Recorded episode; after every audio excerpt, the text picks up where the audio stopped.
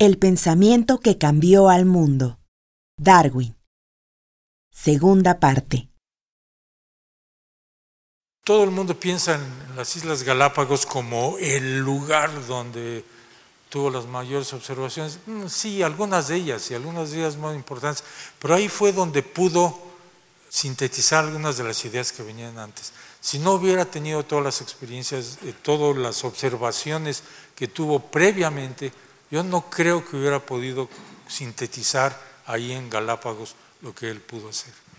Bueno, lo que encuentra ahí es que un solo tipo de aves, los eh, finches, pinzones, que él conocía en las zonas templadas, encuentra que esos pinzones hacían de todo, porque era un montón de especies. Había pinzones que se dedicaban a insectívoros y a veces herbívoros, otros que eran solamente herbívoros y otros que... Y, lo que vio fue una variedad gigantesca en la herramienta más importante que tienen las aves, el pico. Las alas las usan para volar, entonces no pueden estar tomando cosas. La forma de tomar cosas, de obtener alimento, es el pico. Y ahí es donde está la gran variabilidad, porque por ahí es por donde los bichos obtienen su energía para vivir. Y esto es esencial a lo largo del proceso de evolución. Hay toda una comparación entre el tipo de pico y la función que estos picos tienen. Lo que le sorprendió gigantescamente fue observar uno de estos pinzones haciéndola de pájaro carpintero. Obviamente ni el pico ni la lengua daban tanto en términos de plasticidad genética para que tuvieran los picos largos de los carpinteros y la lengua larga. El carpintero no nada más tiene un pico largo, si le abren y ven, la lengua es igualmente larga que el pico.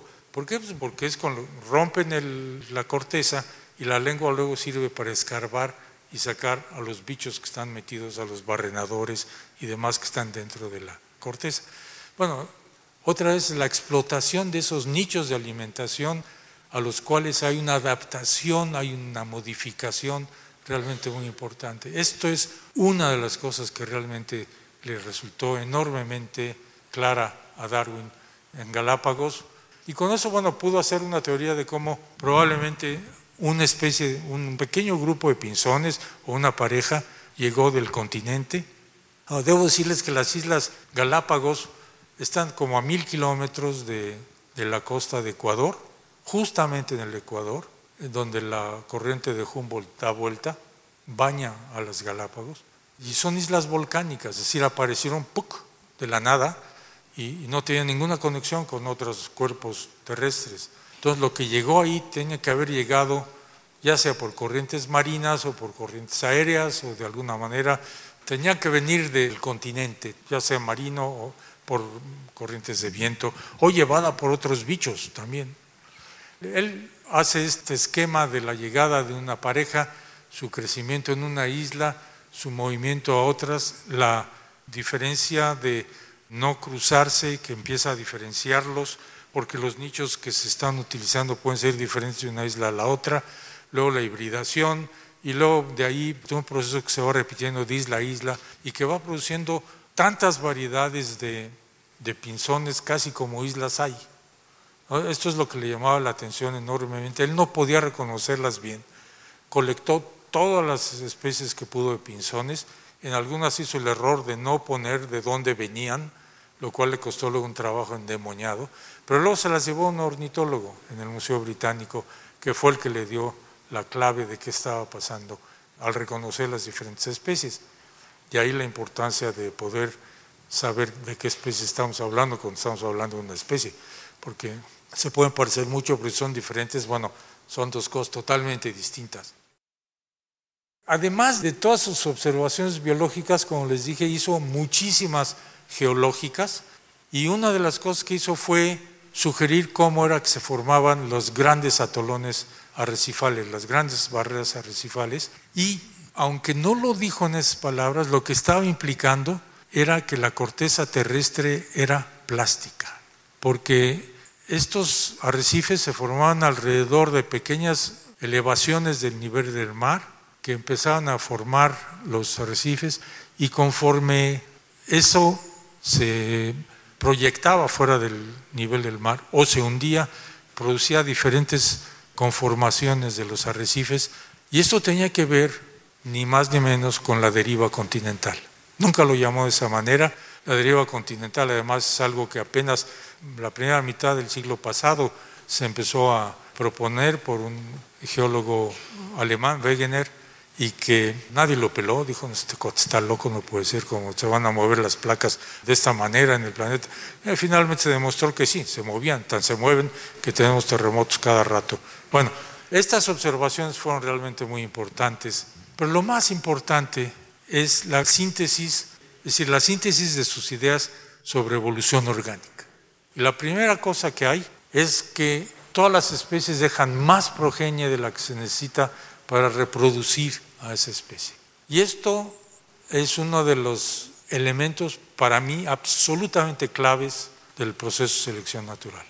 Y esto lo pesca de otro filósofo natural mucho antes que él, que se llama Robert Malthus, que ponía la cuestión de que las poblaciones, él estaba hablando de las poblaciones humanas, estaba hablando de lo que estaba pasando en la Inglaterra de la Revolución Industrial, que las poblaciones crecían a una tasa geométrica, mientras que los recursos para satisfacer las necesidades de las poblaciones crecían aritméticamente. Entonces hay un momento en que simplemente no iba a haber suficientes recursos para tanta gente, iba a haber un colapso.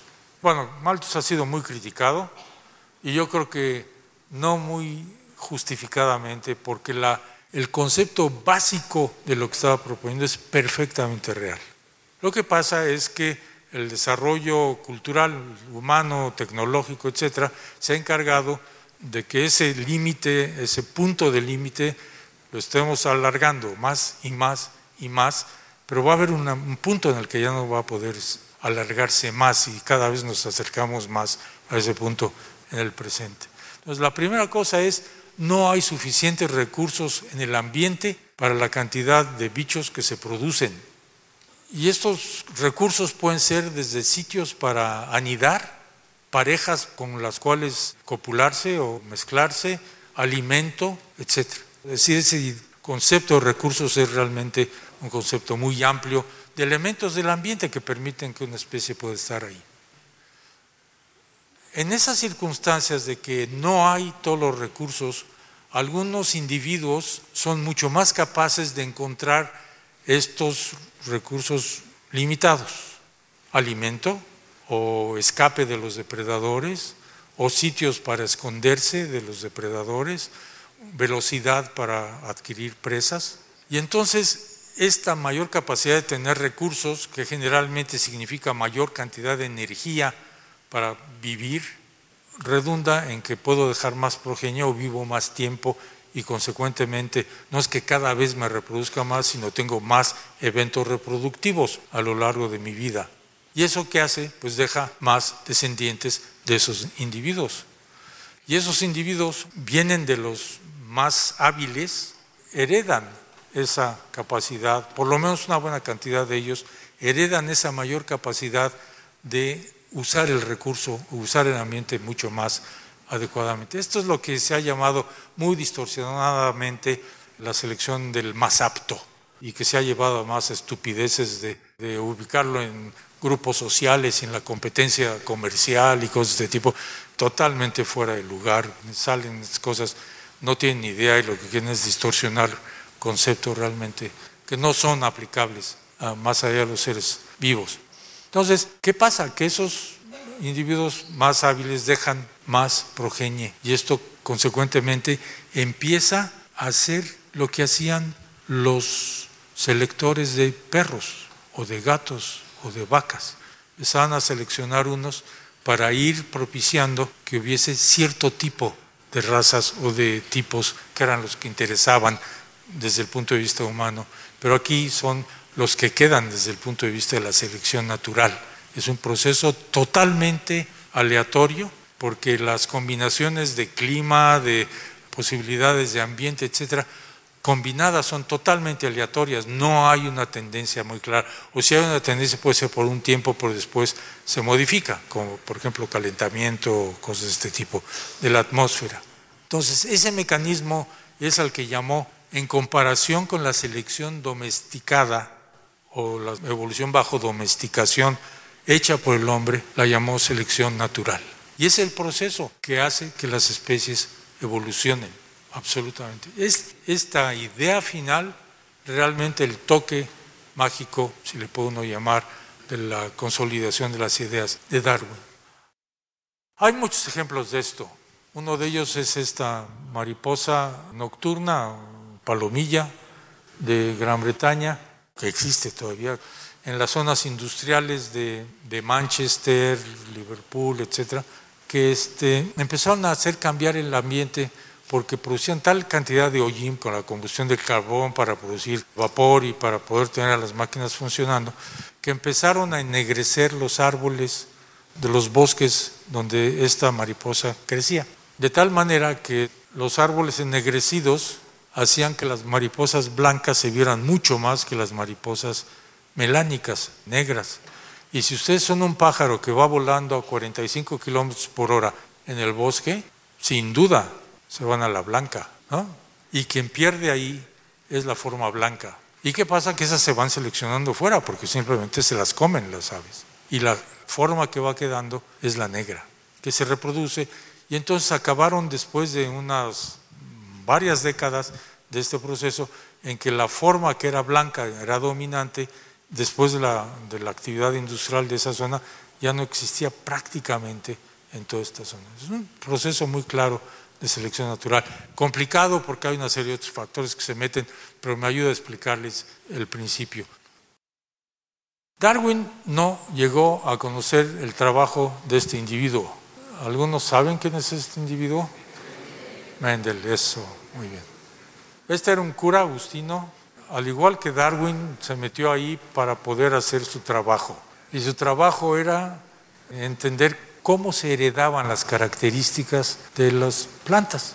En este caso él trabajó con chícharos, luego con otras cosas. Y cómo se heredaba el color de la flor, cruzando rojos con rojos, rojos con blancos, blancos con etc. Es eso que Darwin había visto con las vacas, había unos patrones, pero no entendía cómo eran. Este cuate los entiende perfectamente y saca unas leyes de cómo es la herencia de estas características. Darwin nunca se entera de esto. Hubiera sido una revolución que se hubiera enterado de esto porque hubiera tenido un, elemento más para explicar qué era lo que estaba pasando. Entonces sí, con los procesos de selección y cómo esas características más favorables, menos favorables, se heredaban, se transmitían a las generaciones. Tiempo después, otros genetistas que obviamente entendían de evolución, hicieron la conjunción de los, del trabajo, el conocimiento de Mendel con el de Darwin, y salió lo que se conoce como el neodarwinismo, que es una explicación ya muy de bases genéticas. Pero tampoco sabía el trabajo de estos otros dos tíos, Watson y Crick, que describen y desarrollan la idea del ADN, que es donde está realmente la, la esencia de la capacidad de herencia y la finura de cómo se heredan las diferentes características. Hasta ahí está la parte, llamar, biológica. ¿Y cuál es el mayor, aparte del hecho de la concepción del proceso de selección natural como conducto de la evolución? Esa idea de evolución es la primera cosa que le da sentido a todo el trabajo y a toda la investigación y a todo el conocimiento en biología hasta ese momento. La biología era una enorme especie como de, de estas cobijas de cuadritos, ¿no? con diferentes cosas de parches que no hacían mucho sentido, eran cosas aisladas. La idea de evolución a través de selección natural le da sentido a todo ese conocimiento biológico por primera vez. Entonces, esa idea de unión conceptual ha sido fundamental y un genetista muy famoso de poblaciones, Dobzhansky, decía que nada hace sentido en la biología fuera del contexto de la evolución.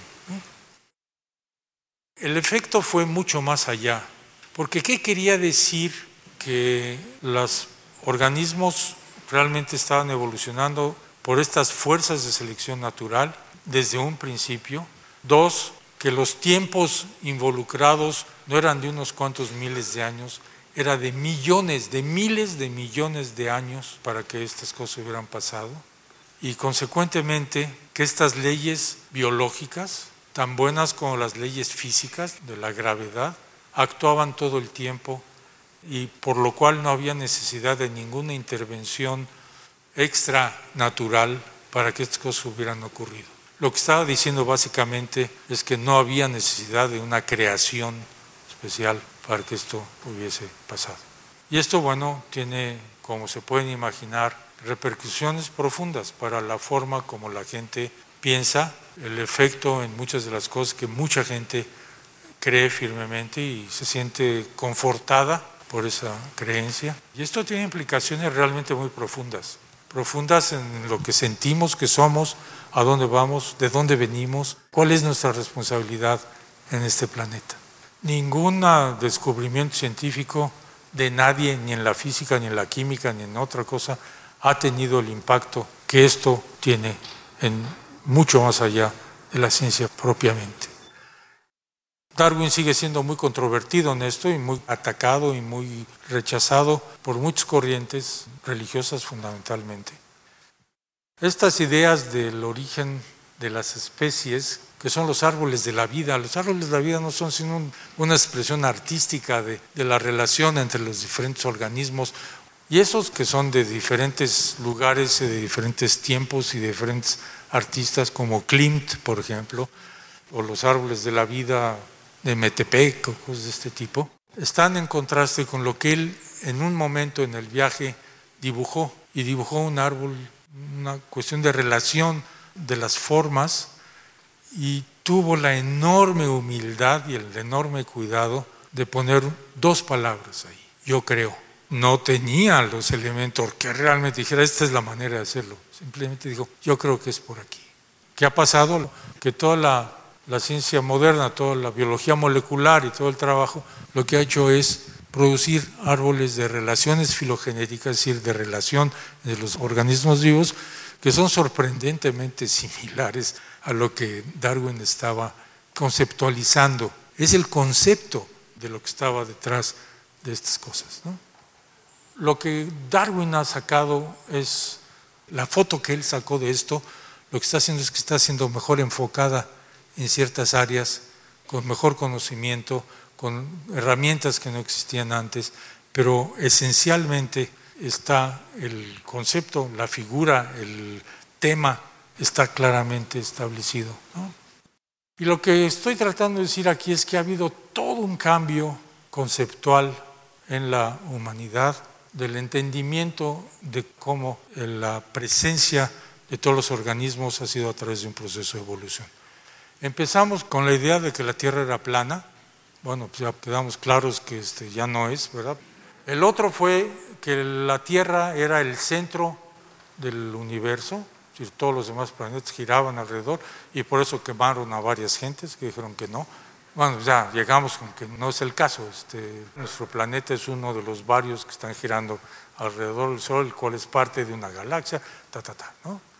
Y luego finalmente son las ideas del creacionismo con una intervención divina de esa tierra joven y que demostradamente ya no era esa tierra joven, no era una tierra de 12.000 años, era una tierra de miles de millones de años de vida. Esa dimensión profunda que era incomprensible, no, no es que la gente fuera mala, es que simplemente no había la información que permitía entender las cosas de esa manera. Y después, bueno, vienen toda una serie de distorsiones a partir de la información de Darwin y de evolución a través de selección natural, de los creacionismos ya francamente contestatarios a la idea de evolución, diversos tipos de esos creacionismos que son parte del diseño inteligente y finalmente diversas concepciones de evolucionismo, el evolucionismo de que sí, las cosas están puestas aquí, un, creador las puso y está dirigiendo ese proceso de evolución. O un evolucionismo que dice, no, no hubo intervención de nadie, maestros, esto es un proceso tan natural como la ley de la gravedad o un evolucionismo materialista. Hay toda una parte filosófica aquí que no voy a meter en ello, pero que ha generado realmente todo un impacto enorme en la concepción de cómo estamos en este planeta.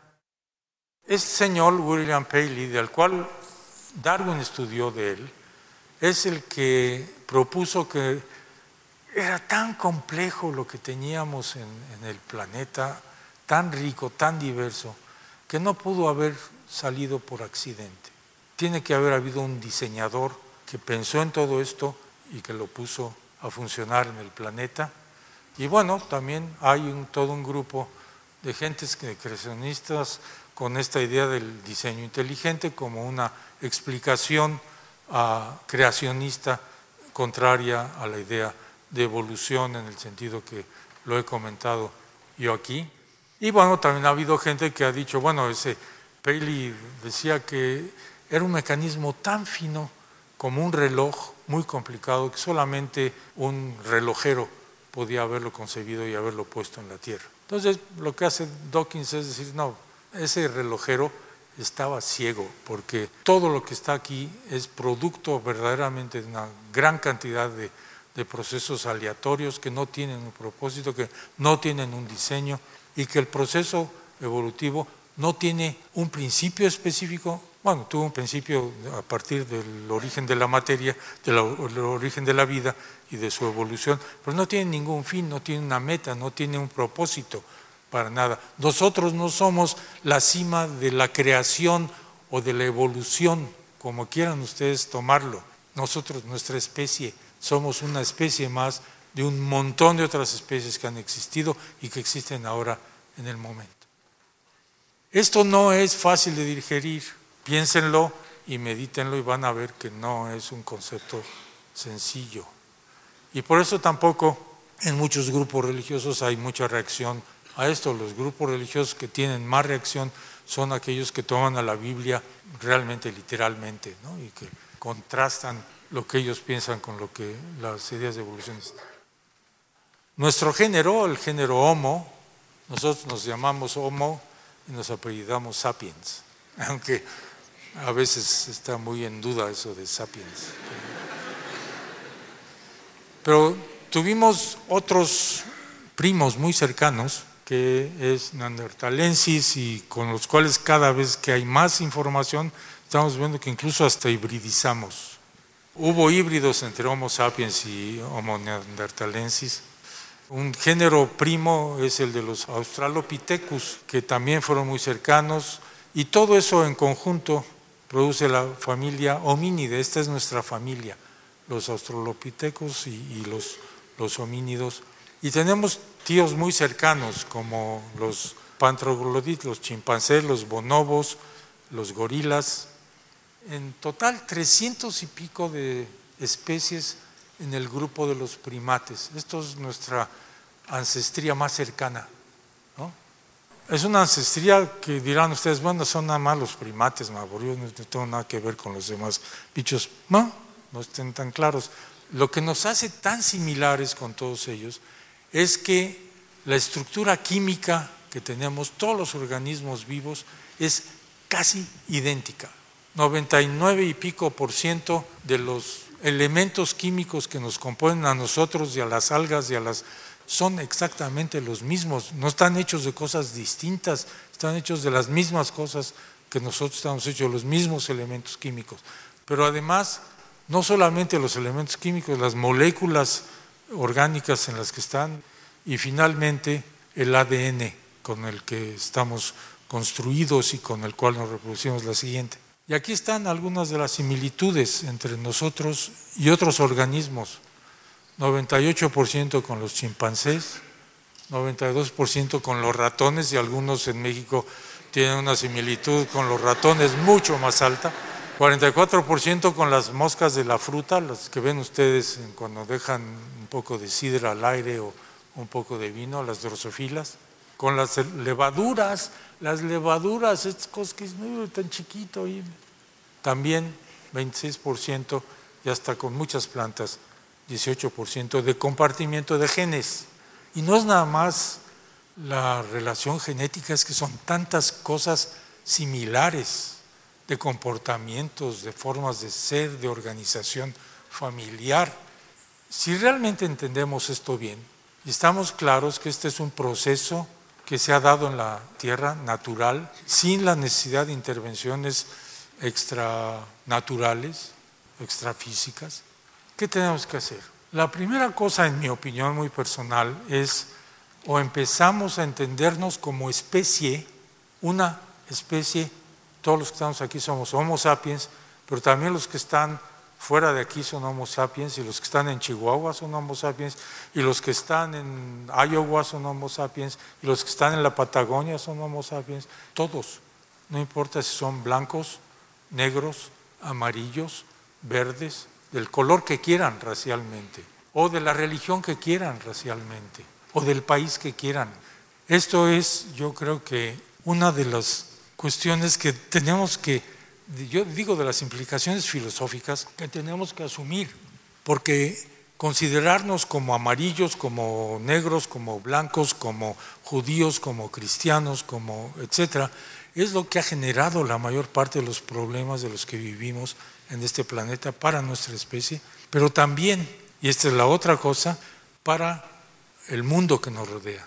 Si entendemos que somos parte de ese proceso evolutivo, que hemos salido de ecosistemas que han existido en el pasado y que existen ahora, tendríamos una obligación moral grande en relación a ese contexto natural del que hemos venido y deberíamos cuidarlo.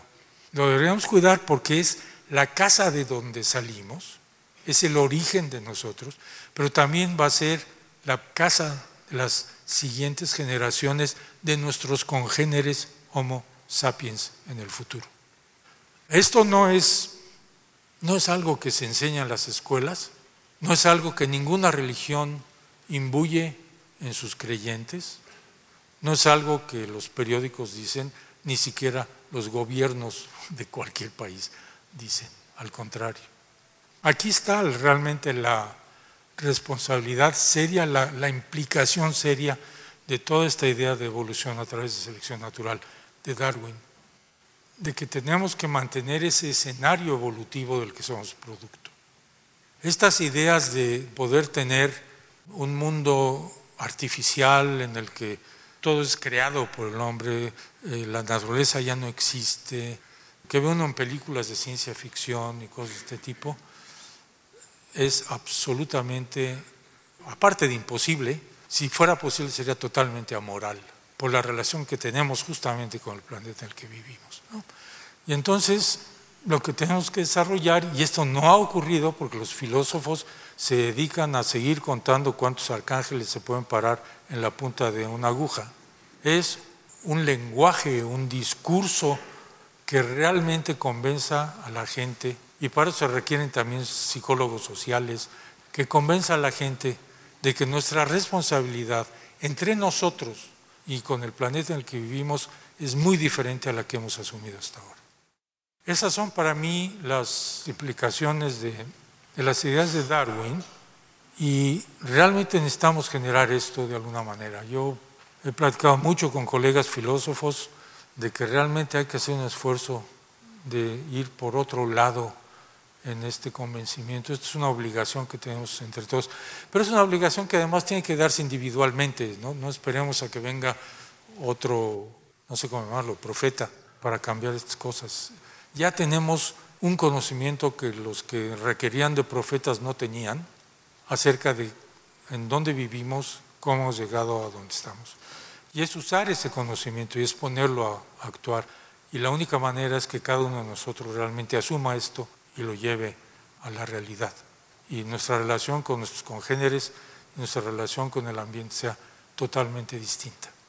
Hay un pensamiento de Albert Einstein. Este no fue biólogo, no fue naturalista, pero fue un genio. Y a pesar de que no fue ni biólogo ni naturalista, ni se dedicó a estudiar estas cosas, lo que está diciendo es básicamente lo que yo estoy diciendo. Estamos en este planeta para hacer el bien a los demás, no para hacernos el bien a nosotros mismos. Y es un pensamiento, yo creo que es un pensamiento muy profundo, de alguien que no viene de la corriente darwinista ni nada que se les parezca. Creo que acabamos. Muchas gracias.